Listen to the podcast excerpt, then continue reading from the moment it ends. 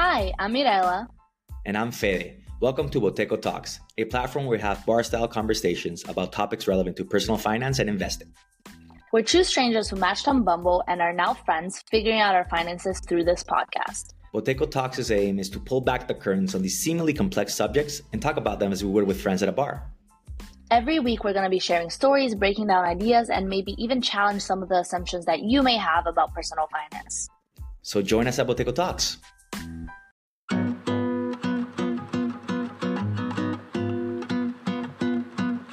Hola, bienvenido a Controla tu Bienestar. Hoy nos encontramos con Maye Elizalde, la mamá de Grace, la niña que vino a cambiar la historia del bienestar en México. Porque gracias a su enfermedad, todos los niños mexicanos, más adultos mexicanos que sufren algún problema nervioso que necesita ser tratado con algún cannabinoide, es capaz de poder obtener en México por la pelea que hicieron sus papás Raúl y Maye Elizalde de poder legalizar la obtención de cannabinoides para uso médico. Maye, muchas gracias por acompañarnos. Gracias a ti, Moisés, por invitarme en este espacio.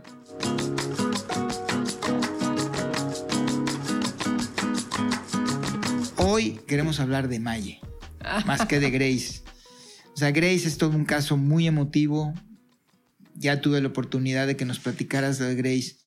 Platícanos cómo Maye logra superar esta crisis y drama y trauma tan fuerte que pasa un padre primerizo cuando sus sueños y sus expectativas se ven destruidos por un factor externo. Fíjate, Moisés, que yo creo que cuando nace Grace no me dio ni siquiera tiempo de asimilarlo. O yo estaba muy chica o no sé, pero eh, la, la vida me hizo como presentarme esa situación de Grace de que, ok, aquí está, el, aquí está el caso de Grace, aquí está ella con su padecimiento, ¿qué vas a hacer? ¿No? Entonces yo en lugar de perder tiempo me puse a, a buscar terapias, a buscar este, todo lo que pudiera brindarle a ella una mejor calidad de vida. Entonces yo creo que la Mayela se olvidó de ella por un buen rato. Y fue, si no hasta que senté cabeza, cuando me sucedieron varias, pues varias situaciones que viví, entre ellas obviamente lo de la discapacidad de Grace, aunado a que nos tocó también vivir lo de un, eh, el huracán Alex, nos tocó inundarnos casi metro y medio. Yo estaba sola con Grace en casa. Me tocó también un, asalto a punta de pistola y iba con Grace a la terapia y así varios sucesos que al final del día, eh, pues como una olla express, ¿verdad? Todas esas emociones explotaron convirtiéndolos en unas crisis de ansiedad y de pánico tremendas que para entonces yo ni siquiera sabía que era crisis de ansiedad, no sabía que era depresión, no sabía que era pánico. Así es, pero eso sí, yo me sentía morir, sentía que tenía todo, me dolía el cuello, me dolía la espalda, ya para todo quería ir con el doctor y quería revisarme y hacer algún estudio porque estaba segura que yo algo tenía. Voy con el psiquiatra y me dice, pues es que realmente tú fuiste una cuestión ahí de emociones que explotaron, pero físicamente pues y emocionalmente no, eso hace que no te sientas bien. Entonces me dan una pastilla, este, para controlar ahí como que las crisis de ansiedad, pero realmente yo me sentía fatal. O sea, pastillas que te hacen dormir y yo tenía que manejar y tener obviamente que estar a mi cargo. Y era muy complicado, era muy difícil poder sobrellevar una vida así. Entonces yo la con el psiquiatra le decía, es que no puedo yo atender a Grace si estoy toda hormilada, toda letargada. Me decía, bueno, necesitas aparte de esto un acompañamiento, ¿no? Entonces empecé a ir con terapeutas, con psicólogos, porque realmente necesitamos un acompañamiento. Creo que eh, el hecho de, de llevar o, ir o estar con alguien de la mano eh, validando todas nuestras emociones realmente que es muy necesario. Yo después de mucho tiempo lo estuve haciendo, pero realmente yo no sabía. Ahora sí que todas las herramientas se me empezaron a, presentar justo después como de un despertar de conciencia y, surge esto cuando, cuando yo decido eh, precisamente encontrarme, cuando yo decido buscar a esa Mayela que de pronto estaba perdida a esa Mayela que solamente su tiempo y su vida giraba en torno al, al de su hija y a la de sus hijas, estas dos chiquitas que nacieron también alrededor de su esposo, de la familia. Pero realmente la Mayela, la, la mujer, estaba perdida. Entonces el hecho de querer encontrarme me llevó a, a, a buscar herramientas, tu cursos y talleres de autoconocimiento y, y, de, de, ahora sí que para volverme mejor persona, para poderme perdonar y para poder perdonar todas las situaciones por las que viví. Creo que todo eso a mí me ayudó muchísimo a ser la persona que ahora soy. Si me preguntas quién soy ahora y quién soy antes, hoy soy otra Mayela, completamente diferente. Hablaste de encontrarte. ¿Cuál fue el proceso para encontrarte? Pues te digo que justo me, yo creo que a través del dolor fue que yo tuve que decidir encontrarme, a, través de, de varias situaciones por las que tuve que pasar, que no fueron nada agradables, yo decidí encontrar, encontrarme, decidí trabajar en mí, decidí, eh, como te digo, buscar herramientas. Ahora sí que no es tanto buscarlas, simplemente te van llegando. O sea, te va llegando una persona que da un taller y casualmente, o sea, ahora sí que son diosidencias. Yo lo menciono mucho porque realmente así me ha sucedido en, la mayor parte de mi vida. O si encontraba una persona que daba algún taller o de repente recibía un correo o a través de una canción un mensaje o si alguien me daba un folleto y decía algún mensaje o algo que yo necesitaba leer en ese momento, ¿no? Entonces creo que todo eso a mí me llevó a, descubrir a la nueva Mayela, a descubrir que no en, en, esa burbuja que en donde nada más estaba yo eh, con mi hija y con mi familia, y pero la Mayela estaba afuera. Entonces creo que fue precisamente esa parte. En, en, términos de psicología, lo que acabas de decir es que cambiaste la narrativa de tu vida. El doctor Martin Seligman habla de que uno puede responder ante una crisis o ante un trauma preguntándose por qué yo y ahora qué voy a hacer y caer en una depresión de, de aquí no puedo salir y estoy en un pozo. Y por lo que nos platicas, tú cambiaste la narrativa y en lugar de decir por qué, dijiste para qué. De un inicio sí lo dije, sí lo dije por qué y estaba yo en una etapa también con Dios de que es que si yo realmente he sido una buena persona, si realmente eh, no le he hecho daño a nadie, ¿por qué me toca a mí vivir esa situación con mi hija? ¿Por qué tengo que aprender algo a través de ella? Obviamente, después de muchos años lo entendí y le agradezco a Dios. Creo que para mí la palabra gratitud tiene un valor enorme. Yo ahora le agradezco inmensamente a Grace que haya sido mi maestra de vida porque entiendo ahora cuál es su misión. Después de ocho años, que fue justo cuando empezó todo esto de, de lo del CBD y todo este giro que, vino a dar a, nuestras vidas y a las vidas de muchas familias, fue cuando yo entendí para qué Grace llegó a nuestras vidas, entendí cuál era su misión en nuestras vidas. Entonces, eh, ahora realmente yo le agradezco tanto a ella que, que nos haya escogido como papás y como familia, porque vino a hacer un cambio impresionante en nosotros.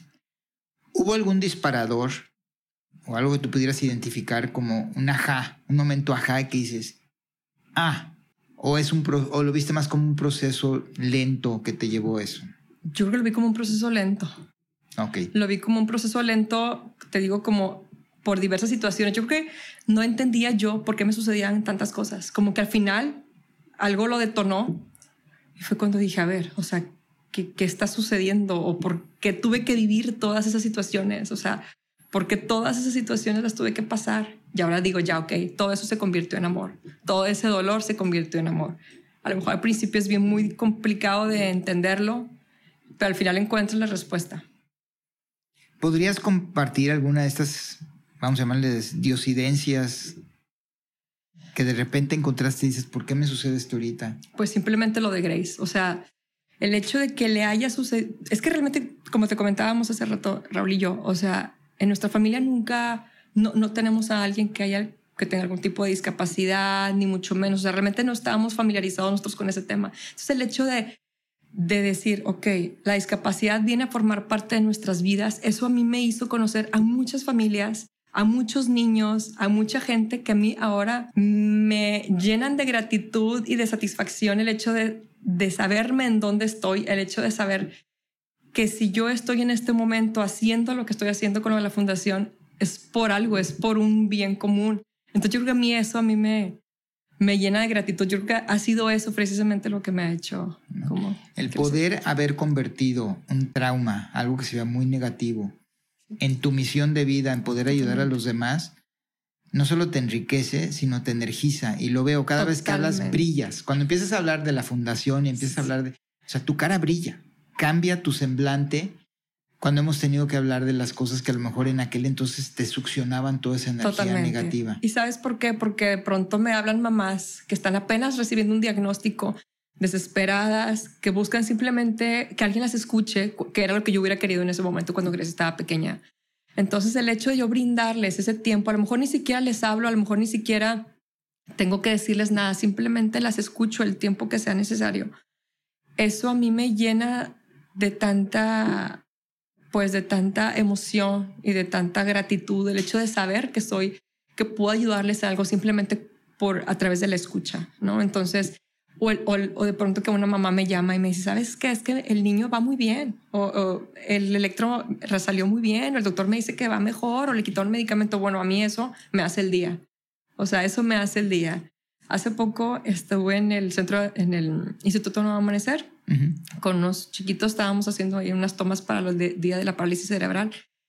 Y y pues obviamente en su mayoría son niños que no hablan, pero yo los veía y me respondían con una sonrisa que a mí eso me llenaba el alma. O sea, no tienes idea cómo salí yo ahí de recargada, de buena energía de esos chiquitos que yo les decía, de verdad que gracias por estar aquí. O sea, no se los decía personalmente, o sea, lo decía yo en mi mente, pero yo creo que, esa conexión entre almas existía y, sé que ahí estaba y, y sé que de alguna manera ellos me podían, lo podían expresar a través de esa sonrisa. Y a mí eso, ya con eso, a mí ya ya me hicieron todo el día, la mañana, el mes y el año.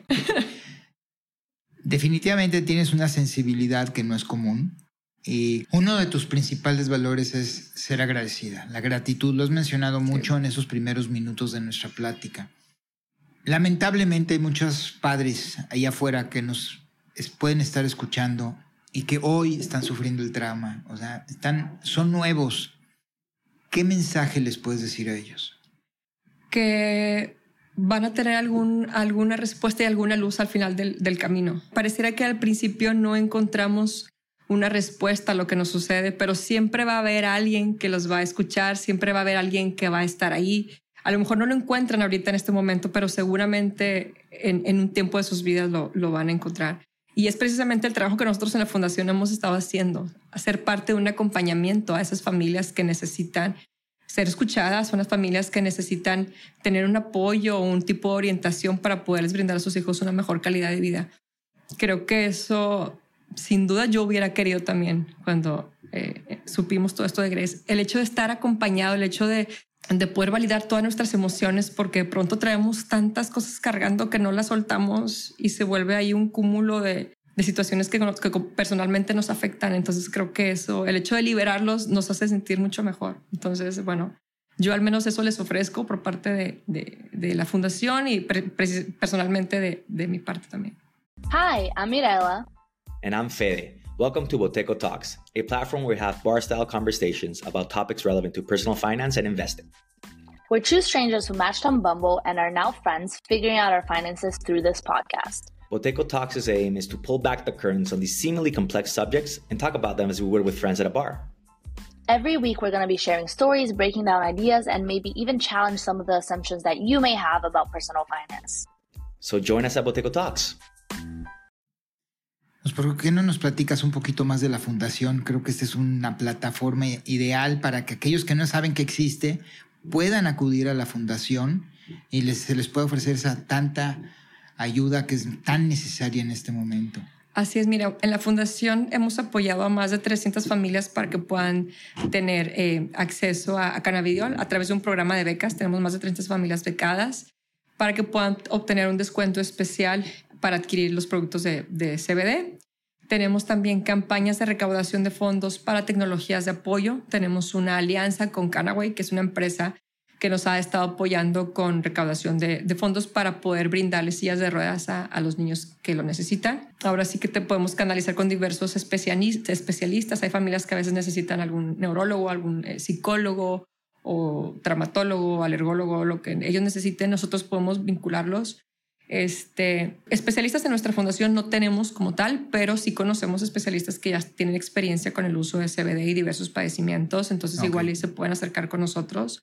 Nos pueden contactar al 81 27 31 92 61 o al 81 27 31 9261 o al correo hola arroba por grace.org.mx. También nos pueden seguir en nuestras redes sociales, es arroba por grace Y bueno, ahí compartimos información científicamente respaldada acerca de, de lo que es el, el cannabidiol y diversos padecimientos. Compartimos testimonios de familias que ya, tiempo, que ya tienen tiempo utilizando el CBD con sus, con sus hijos. Este, y no nada más niños, realmente ya han sido adultos y adultos mayores que nos han estado contactando y que han recibido eh, respuestas muy favorables del CBD. pues muchas gracias y felicidades por ese gran esfuerzo. Quiero regresar con Maya, la mamá. Ok. Ok.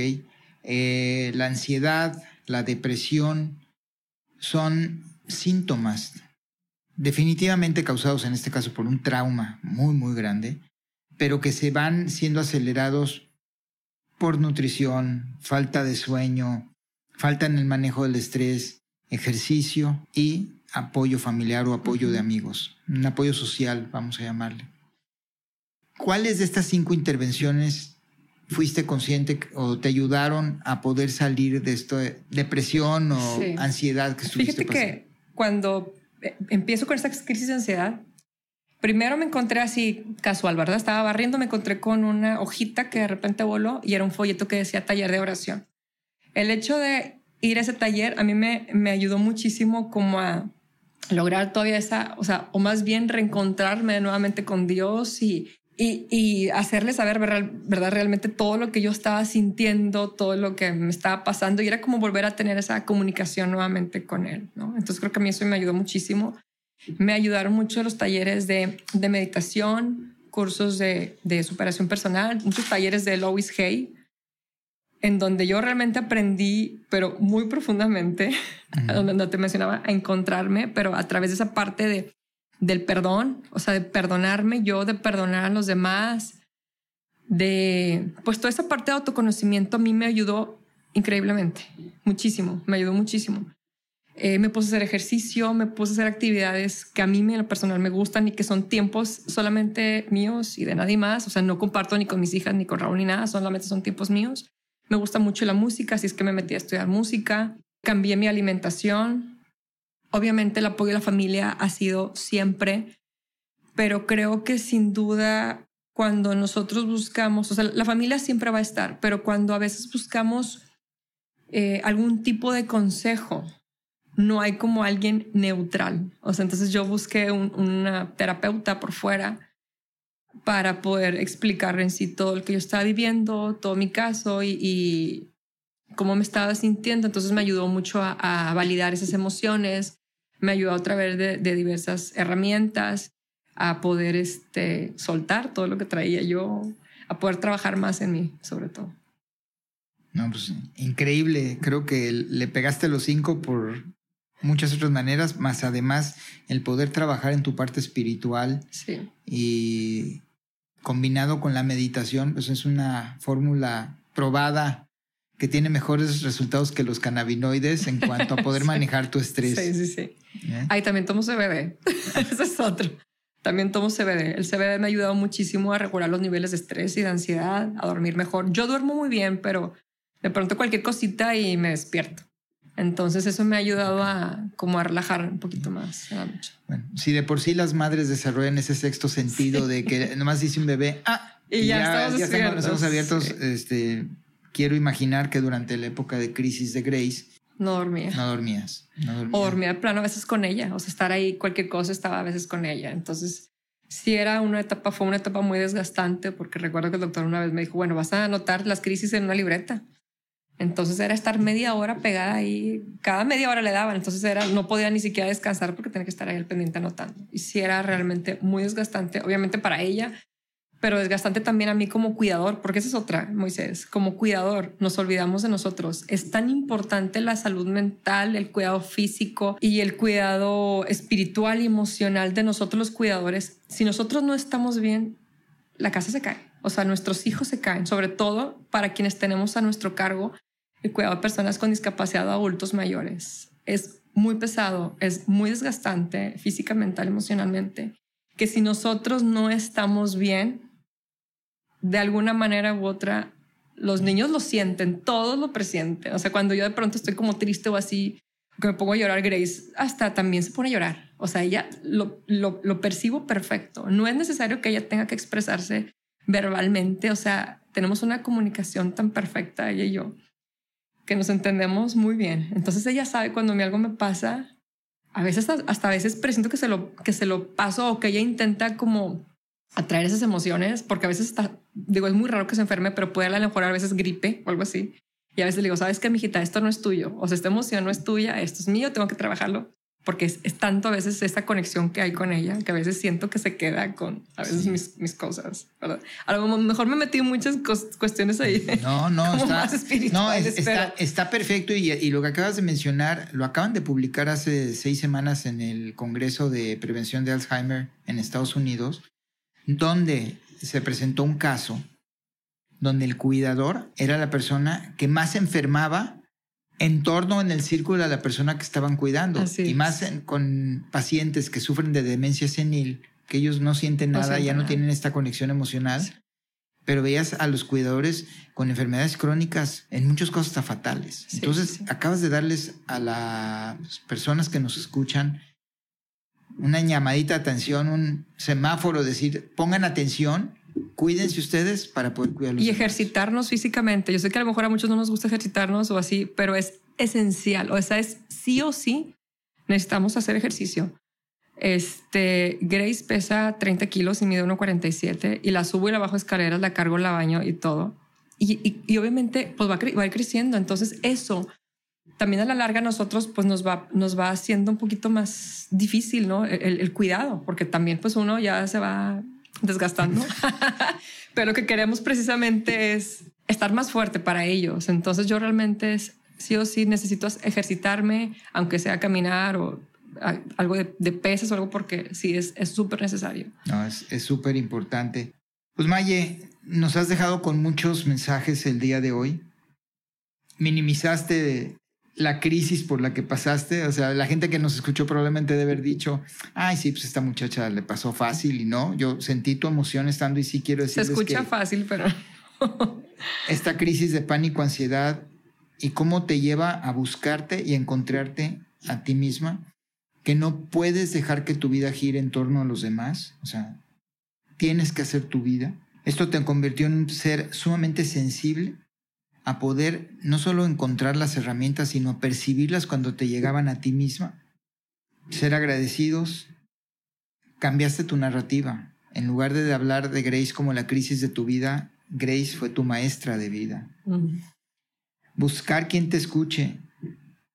Talleres de oración, meditación, autoperdón, ejercicio, actividades de vida que te enriquezcan tu vida, la música, cambiaste tu alimentación y lo más interesante es el poder buscar gente neutral que te apoye. Y terminaste con el mejor consejo que les podías haber dicho a todos los demás, que el cuidador tiene que aprender a cuidarse para poder cuidar a los demás. ¿Algo que deje fuera, Maya? Todo, cubriste todo. Creo que así tal cual lo has dicho es justo lo que me ha estado sucediendo. Te agradezco muchísimo tu apertura, el poder compartir esta emoción. Me, me hubiera gustado que los demás pudieran ver esa, ese cambio y cómo pasaste de una emoción a otra. Eh, no dejen de escucharnos en Controla tu Bienestar y regresaremos seguramente con Maya Elizalde más adelante para que nos explique más de la fundación y más de cómo podemos ayudar a todos aquellos que están afuera y que necesitan ayuda y no saben dónde encontrarla. Maya, muchísimas gracias. Es un placer. Gracias a ti, Moisés. Yo encantada de, de poder compartir un poquito acerca de mí. De veras, me dejaste muy emocionado. gracias.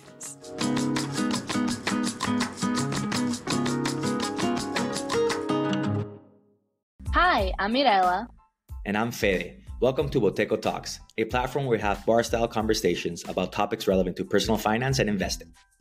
We're two strangers who matched on Bumble and are now friends, figuring out our finances through this podcast. Boteco Talks' aim is to pull back the curtains on these seemingly complex subjects and talk about them as we would with friends at a bar. Every week, we're going to be sharing stories, breaking down ideas, and maybe even challenge some of the assumptions that you may have about personal finance. So join us at Boteco Talks.